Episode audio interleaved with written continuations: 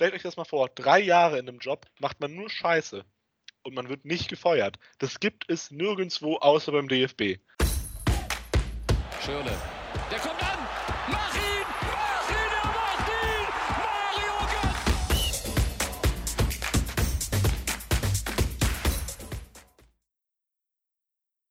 Hallo und herzlich willkommen zur neuen Ausgabe DFP, dem deutschen Fußball-Podcast. Mein Name ist Tim Detmer und an meiner Seite sind heute meine geschätzten Kollegen Nick Lindenau und Jonathan Bartels. Ein Servus in die Runde.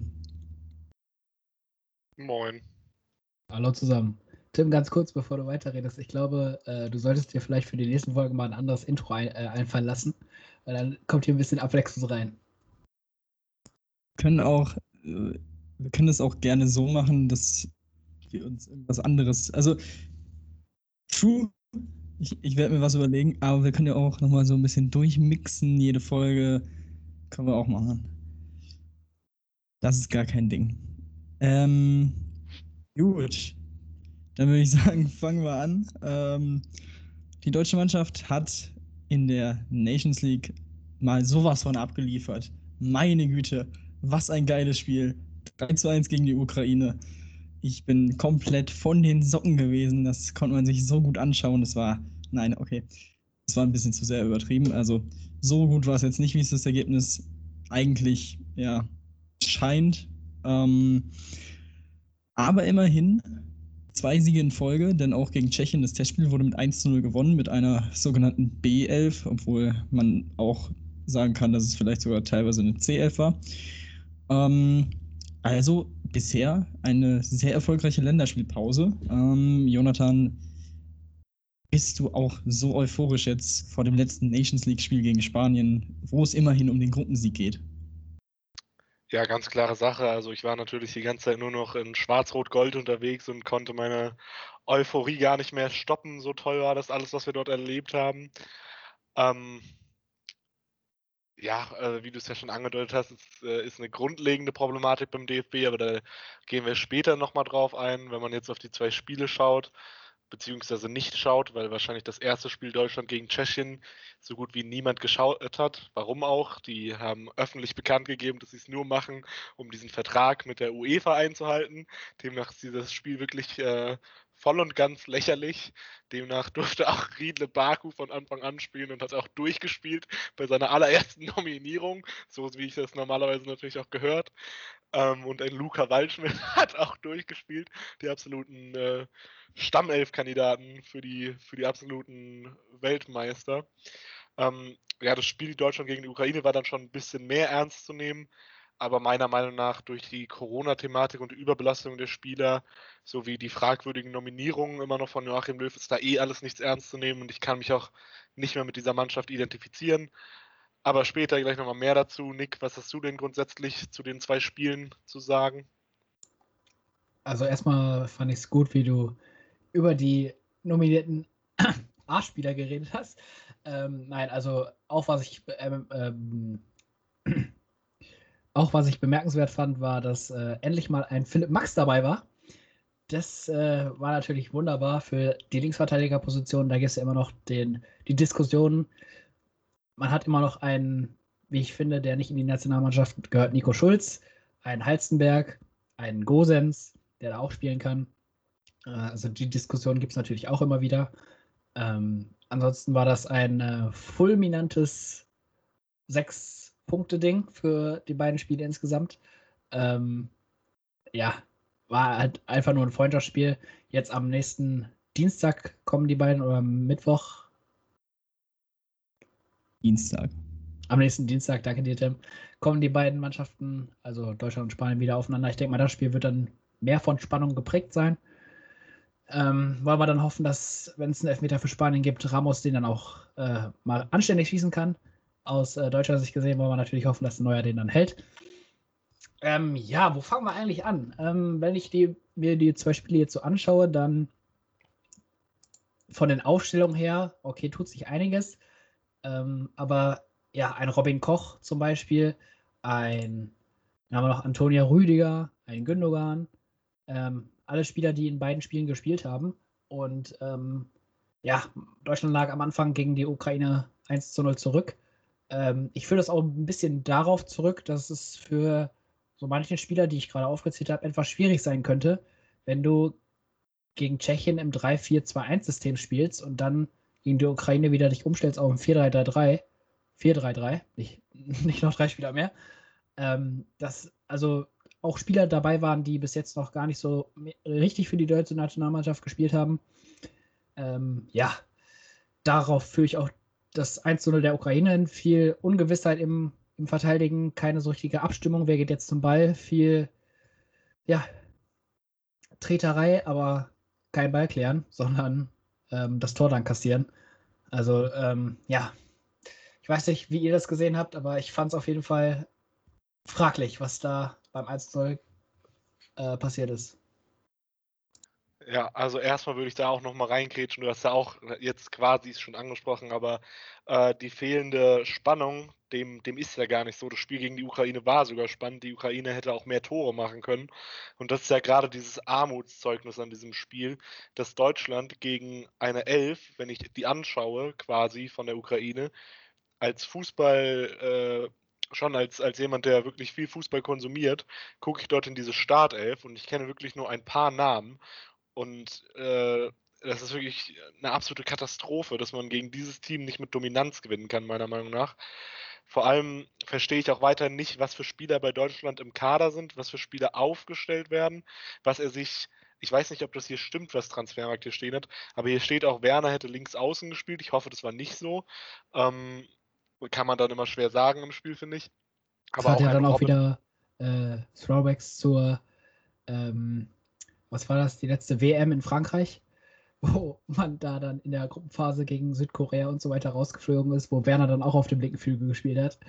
Ja, fraglich. Ja, die, die WM in Russland meintest du genau. Und äh, auch ein, ein Robin Koch, natürlich kein schlechter Fußballer, aber er spielt bei einem äh, Aufsteiger der Premier League. Demnach könnten, also sie sind natürlich einer der Abstiegskandidaten.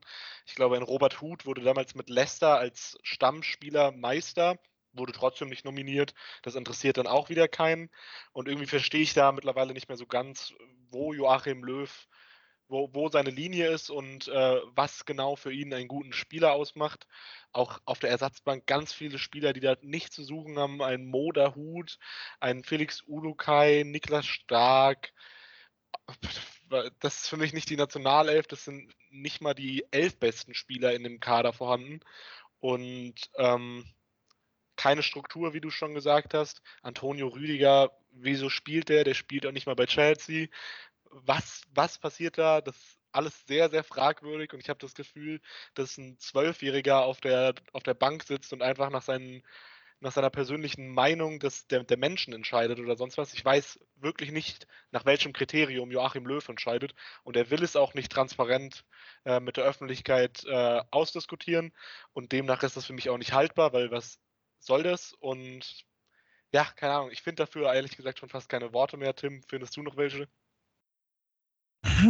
Also, das war, das war, ja, es war auf jeden Fall sehr interessant, eure Standpunkte da zu hören. Also, ähm, was die Aufstellung gegen die Ukraine angeht, muss ich sagen, habe ich gar nicht so große Probleme mit. Also, dass Rüdiger spielt, finde ich auch absolut lächerlich. Ich finde, wenn jemand in seinem Verein nicht Stamm spielt, kannst du nicht sagen, jo, ich nominiere ihn trotzdem und also es ist keine Rechtfertigung da, dass Rüdiger in der Nationalmannschaft ist im Moment.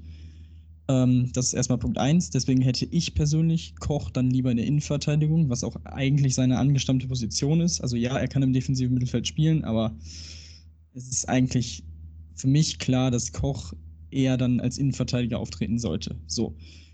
Viererkette ist schon mal ein Fortschritt. Äh, Ginter auf rechts, gut, ein bisschen aus der Not geboren jetzt, weil mit einem Henrichs auf der Bank, ach, weiß ich nicht. Also dann eher noch Ginter.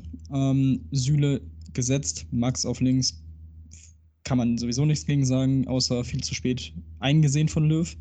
Ich meine, der ist jetzt auch 27 oder so. Also das ist einfach gefühlt schon seit vier, fünf Jahren klar, dass Max einer der besten deutschen Linksverteidiger ist und nie nominiert wurde. Das ist auch eigentlich ein Skandal.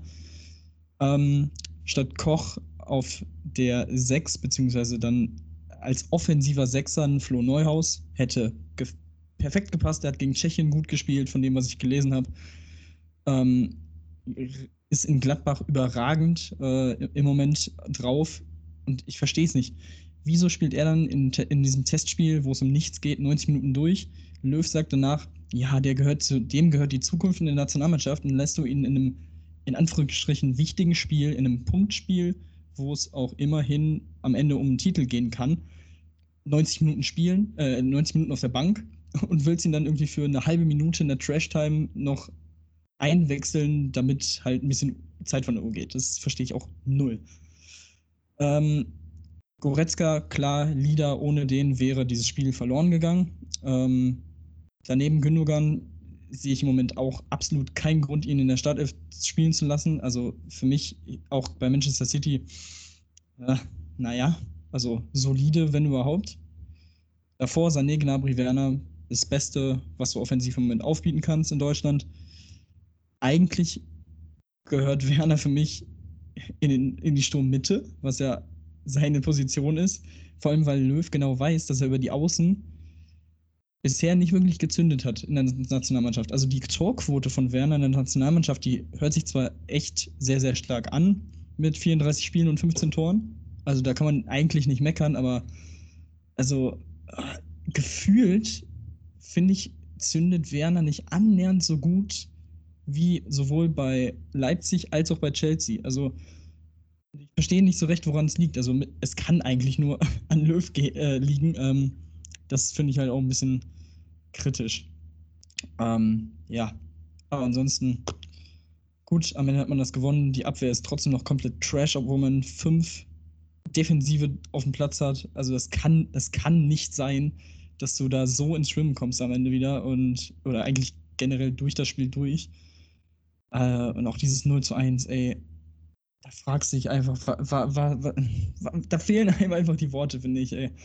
Aber naja, ich bin, ich bin irgendwie, ich bin sehr gespannt, was es gegen Spanien wird, aber oh, also wenn Spanien nur annähernd, annähernd Normalform hat, müssen wir es easy gewinnen, weil sie halt, also wahrscheinlich wird es dann knapp, weil Deutschland offensiv nicht schlecht ist, aber in der Defensive wird es gegen Spanien definitiv ganz, ganz anders aussehen.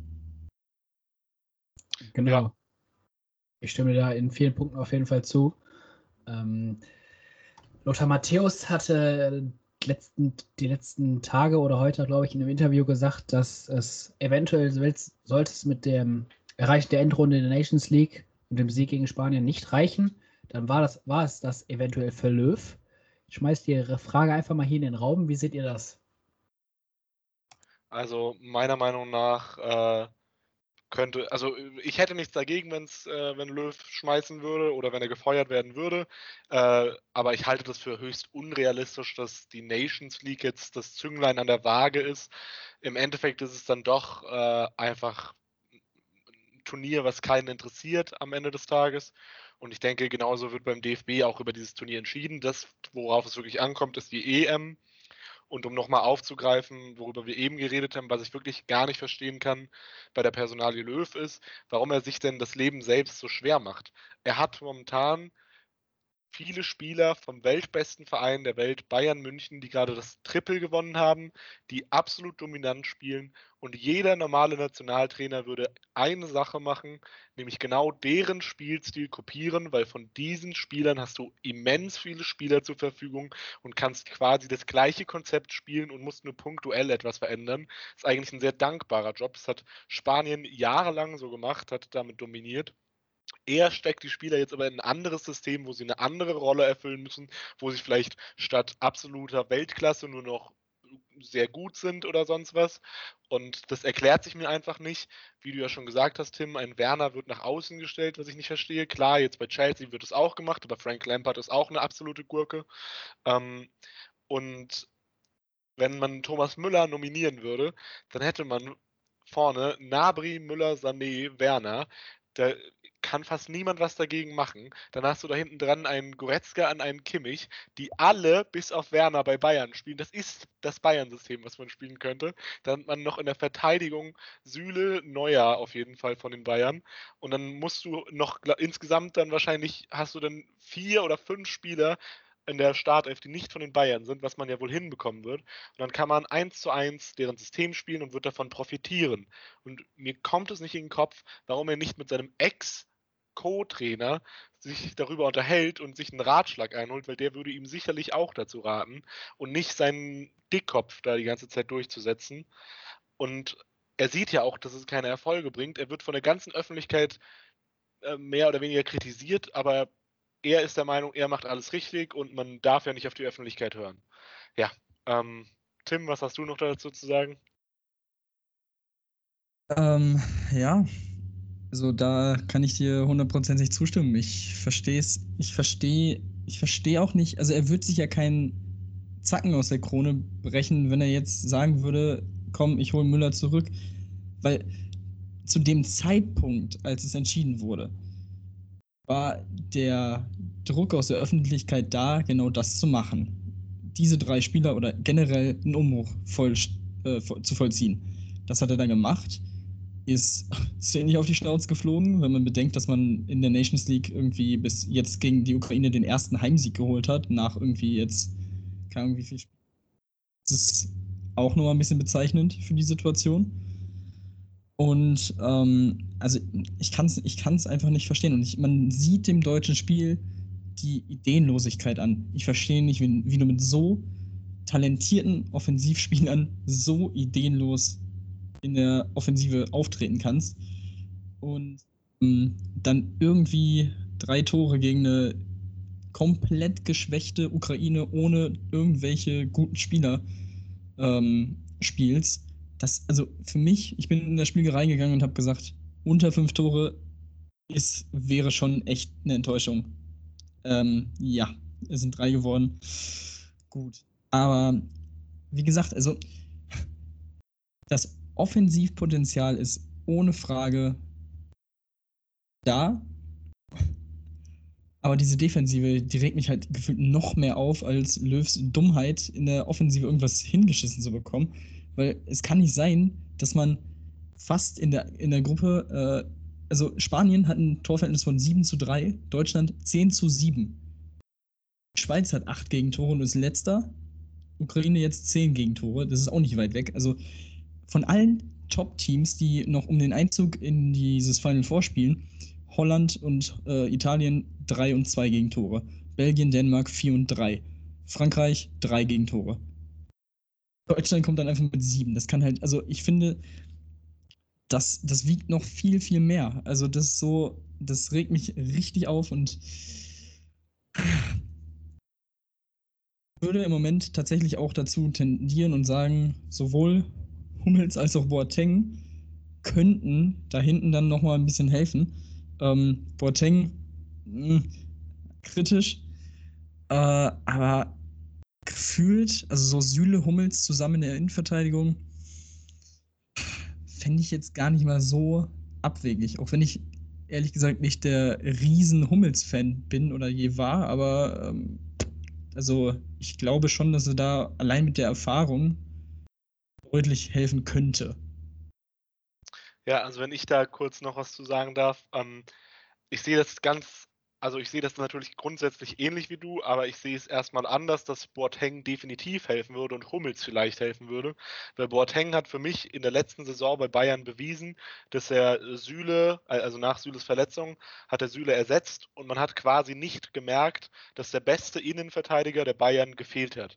Und hat sie im, im Finale hat er sich ja dann leider verletzt der Champions League und konnte deswegen ja nicht über die volle Distanz spielen. Ich bin mir aber auch relativ sicher, dass Bayern mit Boateng über die volle Distanz gewonnen hätte. Und damit gehört er zu diesem Team, was das Triple geholt hat, was defensiv sehr solide stand jederzeit und Boateng hat schon mehrfach bewiesen, was für eine riesige Klasse er hat. Ich weiß, manchmal ist er auch ein bisschen, also er ist manchmal anfällig für Fehler, aber ich finde, Hummels ist momentan deutlich anfälliger für Fehler und fällt mir immer negativer defensiv auf. Was Hummels natürlich viel, viel besser kann als äh, Boateng, ist das Spiel nach vorne eröffnen. Ich habe schon mehrfach auch darüber überlegt, ob Hummels vielleicht auf der Innenverteidigung momentan nicht mehr richtig eingesetzt wird oder ob er vielleicht lieber defensives Mittelfeld spielen sollte oder so, weil er halt oft defensiv so Schlitzer drin hat. Die dann nicht mehr kompensiert werden können. Aber meiner Meinung nach wäre Boateng wichtiger, weil man das defensive Konstrukt stabilisieren muss und nicht unser Aufbauspiel zwangsweise, äh, zwangsweise stabilisieren muss, weil das würde man mit einem Kimmich und einem Goretzka, sollte man da schon zwei Männer haben, die das perfekt beherrschen. Da stimme ich dir auf jeden Fall zu. Und ähm, ja, das, äh, wo du gerade über Hummels gesprochen, äh, gesprochen hast mit der auf der 6, das hat ja auch Bilder zu Toni Kroos. Also ich meine, Toni Kroos ist kein solider äh, defensiver Mittelfeldspieler, der hinten die Bälle abräumt. Toni Kroos für mich ein äh, Spieler, der nicht gerne viel läuft, der gerne nur die Bälle verteilt, nicht gerne nach hinten defensiv verteidigt. Also wenn ich mir die letzten Spiele von Toni Kroos angeguckt habe, wo er zum Beispiel den Ball verliert, dann trabt er da nur hinterher und denkt sich so, ja, seine Hinterleute machen das schon. Ähm, das würde dann wahrscheinlich auch gut zu Hummels äh, passen, wobei ich bei Hummels das nur eher sehe, dass er dann wirklich da hinterher geht und den Ball noch erkämpft oder da defensiv unterstützt. Ähm, aber zu dem Punkt, das würde auch, glaube ich, ähm, ja, eine Überlegung mal wert sein. Dann hattest du das System angesprochen. Ähm, was damals so gut funktioniert hat, dieses 4-2-3-1, dieses starke System von Deutschland, wo man Deutschland auch für, sage ich mal, identifiziert hat. Ähm, wenn man das heute wieder so an würde, mit einem Müller auf der 10, mit einem Werner im Sturm, mit, Goretzka und Kimmich auf der 6, Groß setze ich absolut auf die Bank. Also an dem System, an, der, an dem Spruch Löw, dass er die Alten raussortiert und neuen, frischen Wind reinbringen möchte, dann sollte, hätte er auch Groß, Groß eventuell mitschicken können, meiner Meinung nach. Ähm, und was man halt dann auch noch sagen kann, ist, ähm, Bezug auf, auf die Abwehr und so weiter, gehe ich definitiv damit, dass ich da auch einen Boateng und einen Süle sehe. Vor allem die äh, Connection da mit Neuer zum Tor, der muss sich jetzt auch auf eine komplette neue Abwehr einstellen. Weiß nicht, wie er das da handeln soll. Hat wieder viele neue Leute vor sich rumlaufen. Ähm, Zuweisungen hat man bei Ukraine gesehen, stimmen nicht. Also da ist auf jeden Fall auch viel Ver Verbesserungspotenzial. Und was ich noch zum Abschluss habe, ist, wenn Löw jetzt Müller, ähm, Hummels und Boateng zurückrufen sollte, ist, er, der Löw dann noch das Gesicht der Nationalmannschaft? Also der dann wieder neue Leute, wieder alte Leute wieder zurückholt, weil der, die Mehrheit danach schreit. Ähm, und dann gibt es noch das Standing der jungen, neuen, die dann dabei sind und sich denken, okay, jetzt sind die alten Spieler wieder da, jetzt habe ich keine Schnitte mehr. Äh, der Löw hat gesagt, er will mit den jungen Wilden gehen jetzt hält er doch nicht an dem Konzept fest. Ich fühle mich hier voll verarscht. Also man muss auch mal sagen, aus der Sicht eines jungen Spielers denken, ähm, der dann wieder dadurch benachteiligt wird. Klar, es geht zur WM 2022, äh, 2021, da muss man auf jeden Fall, äh, EM 2021, sorry, da muss man auf jeden Fall eine klare Vision haben, welche, in welcher Mannschaft man dahin möchte. Also, das, das sehe ich auch wieder fraglich. Also, für mich ist ganz klar die oberste Agenda, was Nationalmannschaften angeht, das Leistungsprinzip. Es geht hier nicht darum, irgendwelche Jugendlichen dazu zu fördern, dass sie in fünf Jahren vielleicht noch auf diesem Niveau sind, sondern es geht darum, die Spieler aufzustellen, die jetzt am besten sind. Natürlich, man kann bei Spieler gegen Spieler entscheiden, okay, der ist vier Jahre jünger und auf einem ähnlichen Niveau, vielleicht einen Ticken schlechter, dann nehme ich vielleicht den Jüngeren, um ihn aufzubauen. Aber sonst würde ich immer beim Leistungsprinzip bleiben. Und ich sehe es nicht kommen, dass im erweiterten Kader der deutschen Nationalmannschaft momentan auf Transfermarkt Leute stehen wie Sebastian Rudi, Suat Serda, Mohamed Dahoud, etc. etc. und kein Thomas Müller dabei ist, der unangefochten momentan, wie man ihn jetzt definieren will, als Zehner oder als hängende Spitze, aber egal welche dieser Positionen, der Weltbeste auf dieser Position ist, ohne auch nur Konkurrenz zu besitzen. Und das ist wirklich eine Frechheit, dass er nicht mal einen Einsatz bekommt. Er wurde sang- und klanglos damals verabschiedet, genau wie die anderen beiden übrigens auch. Aber wir nehmen jetzt hier nochmal Müller, weil Müller auf nochmal einem ganz anderen Niveau momentan agiert. Müller zählt zu den zehn besten Spieler, offensiv auf jeden Fall, auf diesem Planeten und hat keine Chance mehr für die Nationalmannschaft zu spielen, für die er sich aufgeopfert hat. Und es ergibt für mich keinen Sinn, und das war damals bei dem Umbruch unter Löw nämlich auch nicht so, es ergibt für mich keinen Sinn, schlechte Spieler aufzustellen. Als Thomas Müller in die Nationalelf kam, hat er trotzdem bei Bayern in der Saison, wo sie äh, das Double geholt haben und ähm, im Finale der Champions League verloren haben gegen Inter Mailand, Stamm gespielt, hat irgendwie 10 Tore, 10 Torvorlagen gemacht und kam dann zur WM zur 10 dazu. Sammy Kedira war schon deutscher Meister als Stammspieler und Mesut Özil hatte auch schon irgendwie 10 Tore, 20 Torvorlagen gemacht. Das sind nicht, nicht, das sind keine schlechten Spieler gewesen. Die waren schon auf einem ganz anderen Niveau als die Spieler, die heutzutage im Kader sind. Und was du ja auch schon angesprochen hast, was absolut richtig ist, warum werden denn Müller, Hummels und Boateng rausgenommen, die finde ich auch Identifikationsfiguren für dieses Team waren.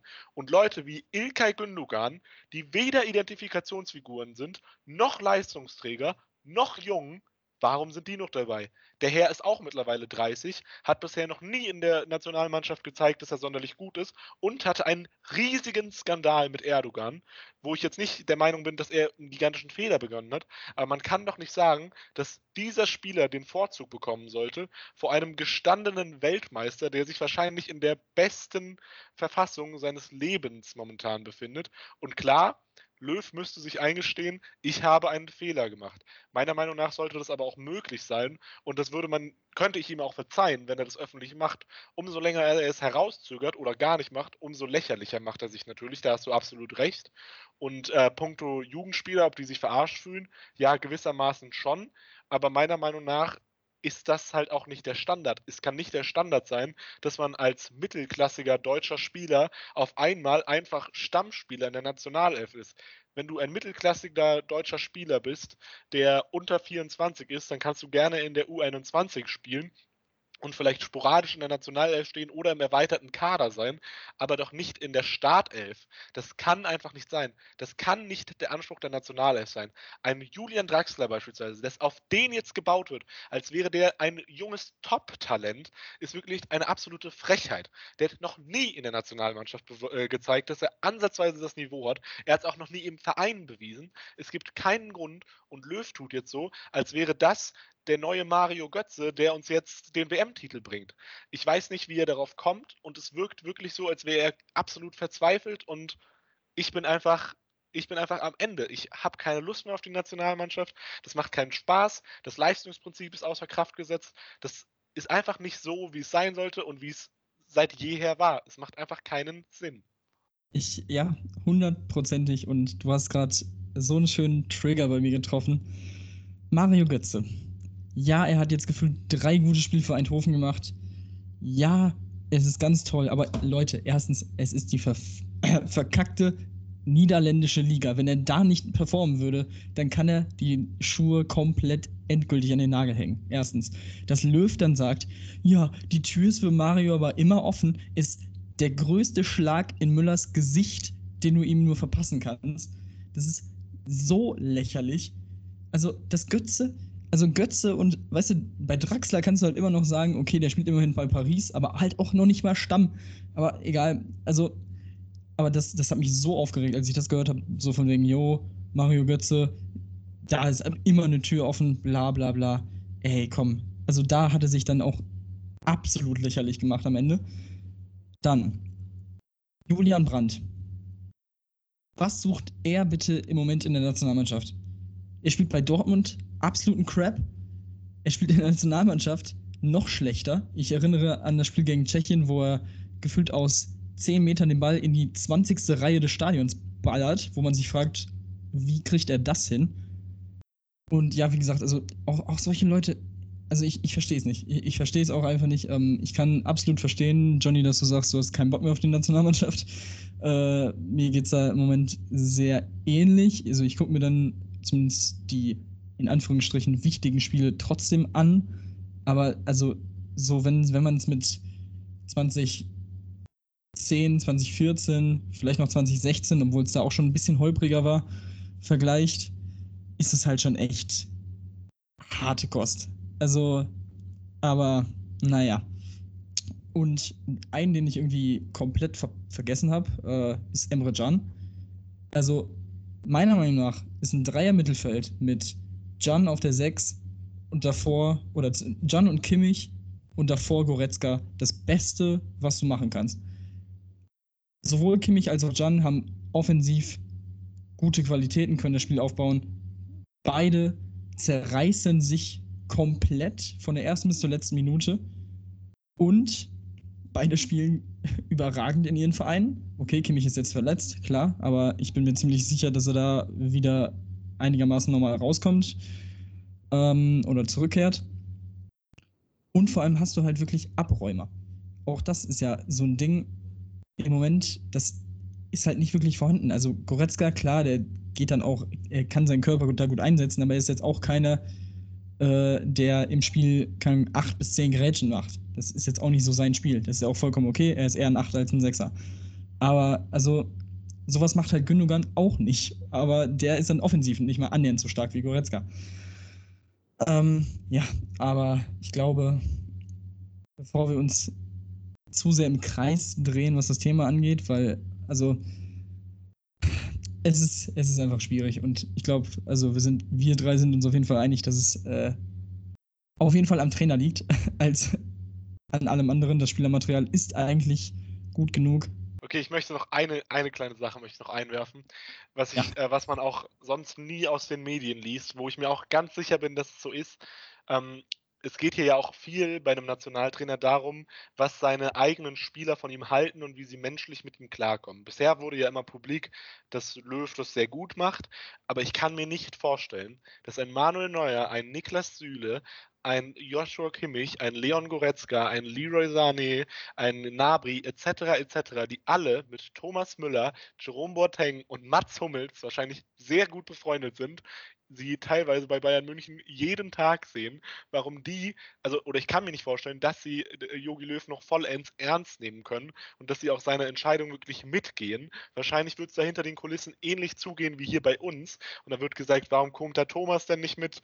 Der spielt doch so gut bei uns, der hilft uns extrem viel. Und ich glaube auch nicht, dass die Spieler mittlerweile, vor allem die Bayern-Spieler und wahrscheinlich auch andere Spieler, die sind untereinander ja definitiv befreundet, dass die noch hinter diesem Trainer stehen. Und das ist das essentiellste für einen Trainer. Genau das haben wir bei Bayern München gesehen, wie schnell dann auch die Leistung eines Spielers nach oben gehen kann, wenn sie vollends vom Trainer und seiner Philosophie überzeugt sind.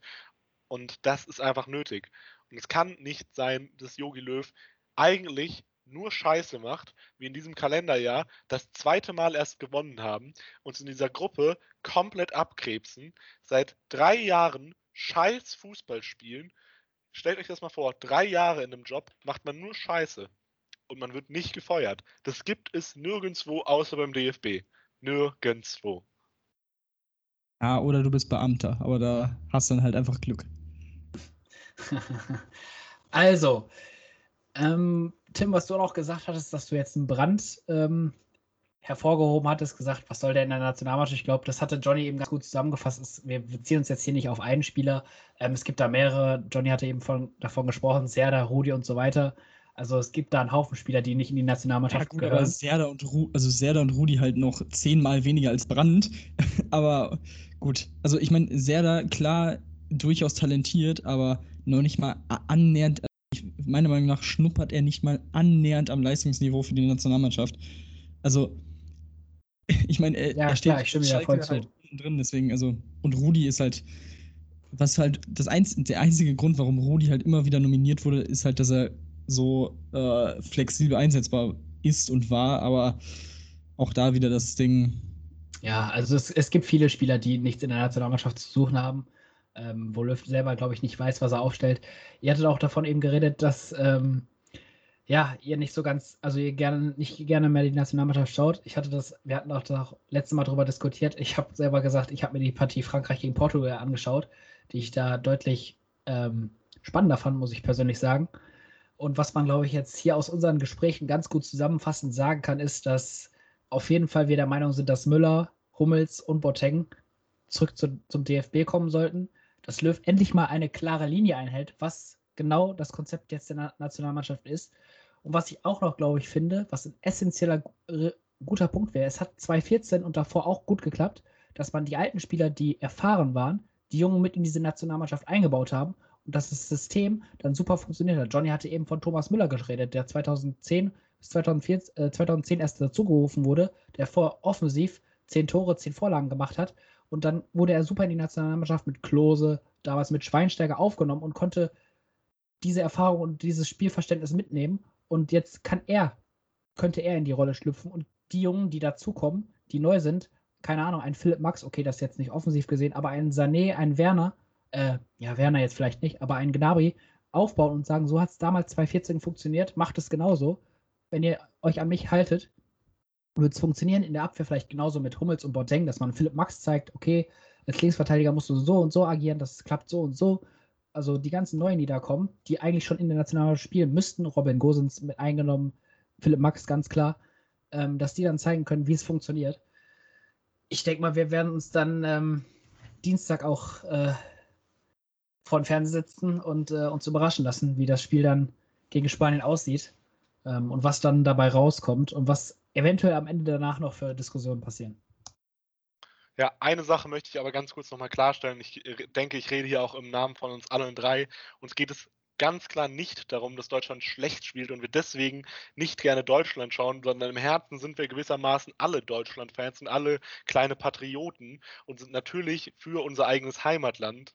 Aber wenn alle Entscheidungen des Nationaltrainers so irrational sind, kann man sich das langfristig einfach nicht antun. Und es tut einem einfach dann so dem, im Herzen weh, weil man ja ganz genau weiß, dass es genug andere Spieler gäbe und genug andere Möglichkeiten.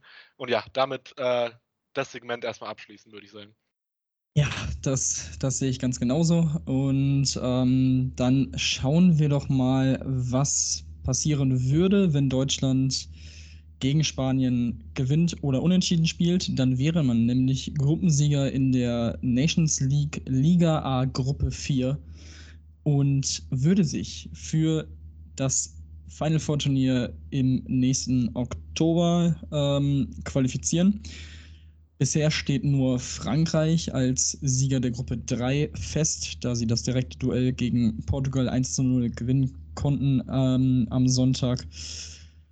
Ähm, können sie nicht mehr von der Tabellenspitze in der Gruppe gestoßen werden. Ähm, in der Gruppe 1 ist Italien im Moment vorne mit neun Punkten, vor Holland mit acht Punkten und Polen mit sieben Punkten. Das dürfte also auch ein wirklich sehr, sehr spannender letzter Spieltag in der Gruppe werden.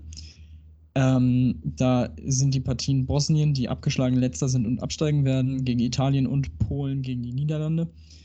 Also die Italiener hoffen wahrscheinlich auf ein Unentschieden, weil dann sähe das für sie ganz gut aus. Ähm, und in der Gruppe 2 Belgien 12 Punkte, Tabellenführer vor Dänemark mit 10 Punkten und dahinter England mit 7 Punkten. Äh, mal wieder kein Titel für die Three Lions. Auch ganz schade.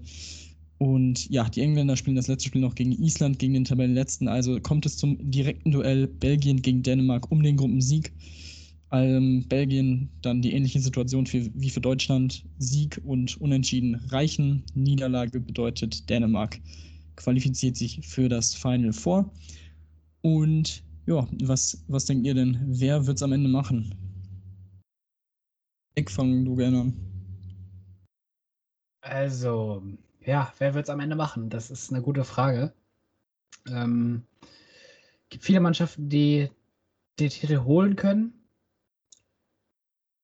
Es bleibt am Ende dann immer spannend. Ähm, ist halt die Frage, wie Frankreich. Digga, ähm, drei, drei Euro ins Phrasenschwein. Am besten sechs direkt. Wieso? Ja, Junge, was, was war das denn für eine Floskel? Ja, Digga, das gibt viele Teams, die das Ding gewinnen können. Nein, mach. Ja, sag an, was denkst du? Ita wer wird weiterkommen? Italien, Holland, Polen, Belgien oder Dänemark? Deutschland, Spanien. Das sind die, die offen sind. Okay, dann fange ich halt wohl an, weil der Nick jetzt hier zum Staubtum äh, Staub, Staub, Staub, ja, er ist zum Staub geworden, zum Taubstummen geworden ist. Ähm, ja, äh, also du hast es ja eigentlich schon gesagt, Italien ist quasi weiter, wenn sie nicht thrown. Äh, Frankreich ist, ist schon weiter und Belgien gegen Dänemark ist im direkten Vergleich, also sie spielen gegeneinander. Das heißt, das ist das Einzige, was wirklich noch spannend wird. Ähm, ja, äh, Belgien gegen Dänemark, was soll man dazu sagen? Belgien vom Kader her tausendmal so gut wie Dänemark. Dänemark hat einen ehemaligen Mainzer Trainer, Kaspar Hjulmand, den ich absolut nicht ausstehen kann, der sich für den dänischen Pep Guardiola hält. Ähm, demnach äh, gehe ich stark davon aus, dass Belgien dort weiterkommen wird. Und äh, Deutschland, Spanien kann ich mir nicht ausmalen, was da passieren wird. Es kann in beide Richtungen gehen. Dann äh, gehen wir davon aus, dass Italien, Belgien, Frankreich und äh, bei uns mal schauen ist und äh, demnach eigentlich Italien, Belgien irrelevant sind, weil Frankreich natürlich tausendmal so gut ist wie die beiden. Ich weiß gar nicht, äh, ob es überhaupt einen Konkurrenten gibt zu Frankreich momentan. Die einzige Sache könnte natürlich sein, dass es die Nations League ist, also eigentlich nur ein paar Freundschaftsspiele, die keiner ernst nimmt. Deshalb wurde ja auch Portugal der erste Nations League-Sieger. Und demnach kann es auch sein, dass Frankreich das überhaupt nicht ernst nimmt, weil das natürlich ein absolutes Witzturnier ist. Demnach kann ich mir am Ende des Tages auch gut vorstellen, dass Joachim Löw diese absolut schöne Trophäe hochhält und sich dann äh, damit rühmen kann, wie, wie gut doch sein System funktioniert. Und dann kotze ich wirklich im Strahl, weil ich ganz genau weiß, dass es bei der EM nicht so funktionieren wird. Ähm, ja, äh, was soll ich dazu sagen? Man ja wobei, man, wobei man ja sagen muss, dass das, äh, dass das Nations League Final Four Turnier ja nach der EM ist. Das heißt, Also- wenn, wenn wir, wenn, wenn der, wenn wir in Anführungsstrichen Glück haben und Deutschland bei der EM komplett verkackt, wird, wird man mit bei der Nations League äh, im Final Four mit einem neuen Trainer dastehen. Ähm, let's go Hansi Flick, Bayern und DFB-Trainer. Bitte was. Ähm, ja, ich sehe es, also ich gehe den Punkt Italien, also ich finde die Gruppe 1 ist echt irrelevant, also da, der, da wird keiner gewinnen, also Polen, klar, Polen hat Lewandowski, aber mehr auch nicht, grob gesagt. Ähm, deswegen denke ich auch, dass Italien sich da durchsetzen wird am Ende, aber hm, naja. Also ganz kurz da nochmal Belgien- einzuwerfen, Italien spielt gegen den Gruppenletzten Bosnien Ja, ja, und genau. muss halt nur Ja, gewinnen. also- Bosnien steht, hat zwei Punkte und hat minus sechs Tordifferenz. Wie gesagt, es wäre ein absoluter Throw andere, von ja. Italien. Aber am Ende ist es Italien, wer weiß. Ähm, ja, also Belgien sehe ich schon noch eher als Konkurrent für Frankreich an. Also ich finde schon, dass sie eine sehr, sehr gute Mannschaft haben. Ähm, und am Ende kann es immer passieren, dass irgendwie Lukaku und De Bruyne sich denken, lass mal heute Frankreich rausschießen. Ähm, von daher würde ich schon sagen, dass Frankreich und Belgien da die Top-Favoriten sind. Weil, also auch bei Spanien muss man ja sagen, dass sie jetzt nicht wirklich überragend gespielt haben in den letzten Spielen. Also ein 1-1 gegen die Schweiz, die bis dahin auch, also die bis hier drei Unentschieden geholt haben. Äh, hm.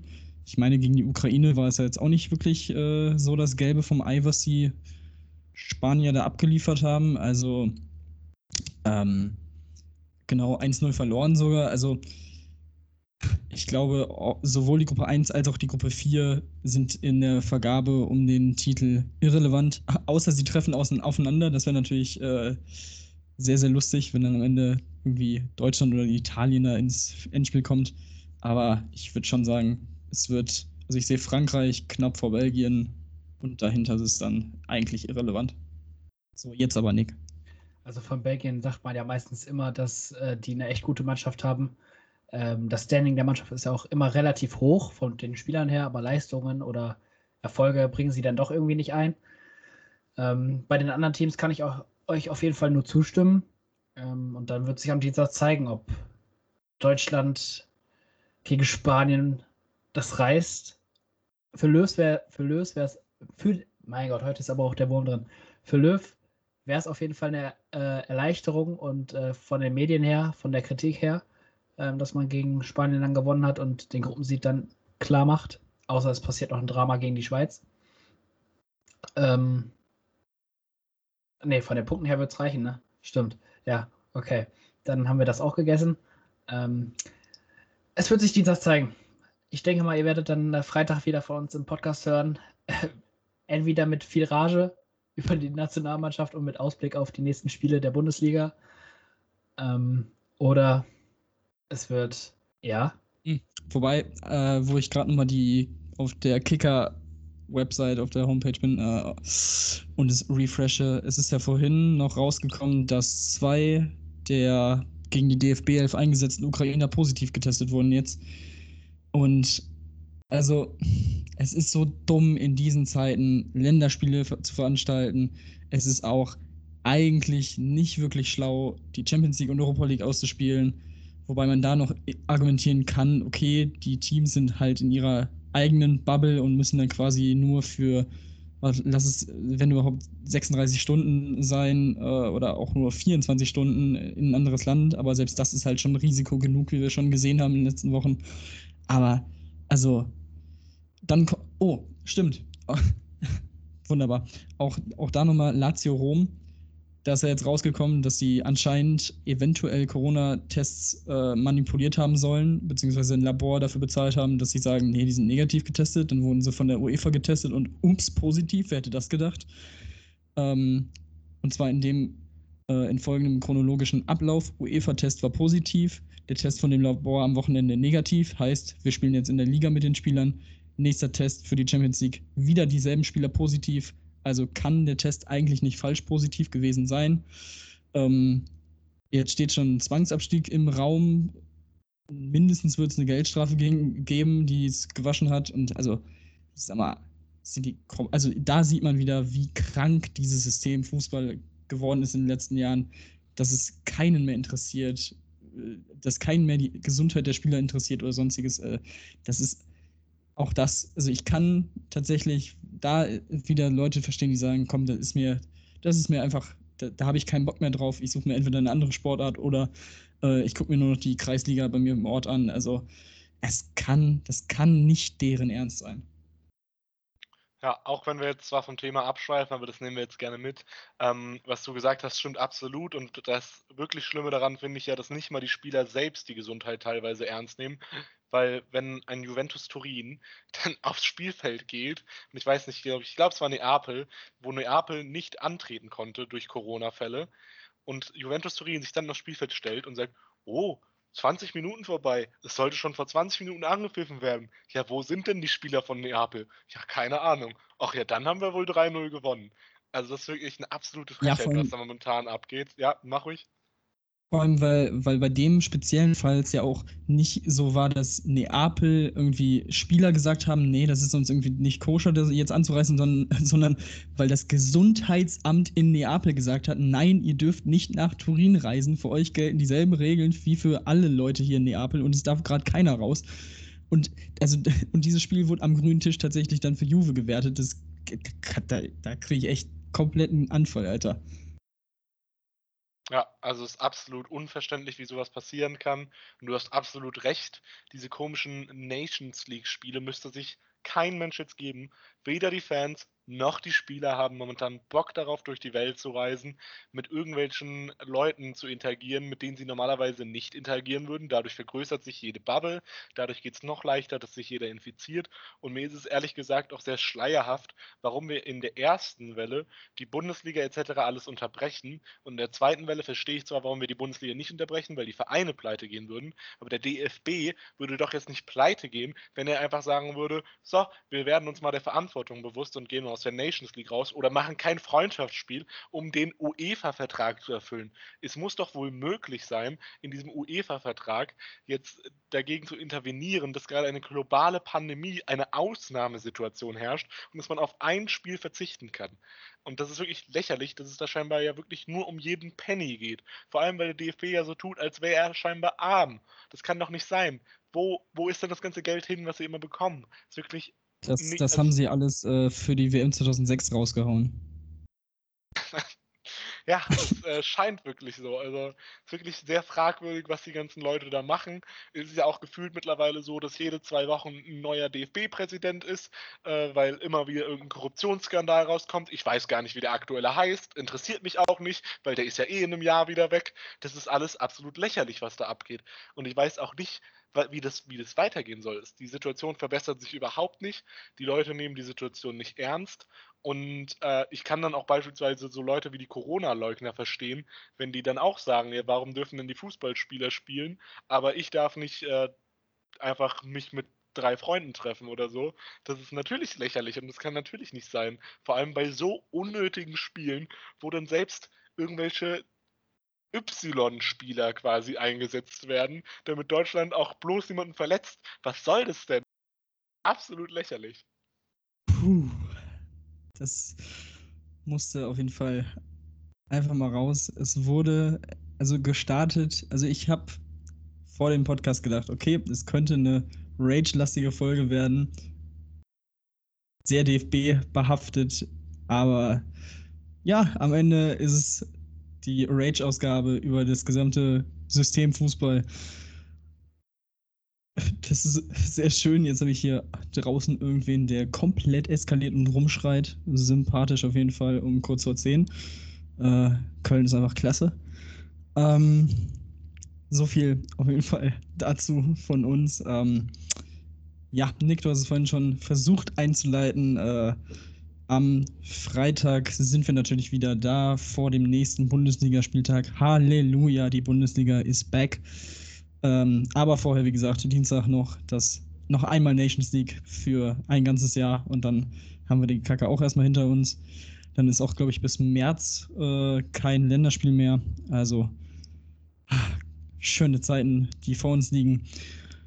Abgesehen natürlich von der ganzen Corona-Kacke, die gerade um uns herum passiert. Und ähm, ja, ich würde sagen, adios und macht es gut. Bis zum nächsten Mal. Ciao, ciao. Ciao, ciao.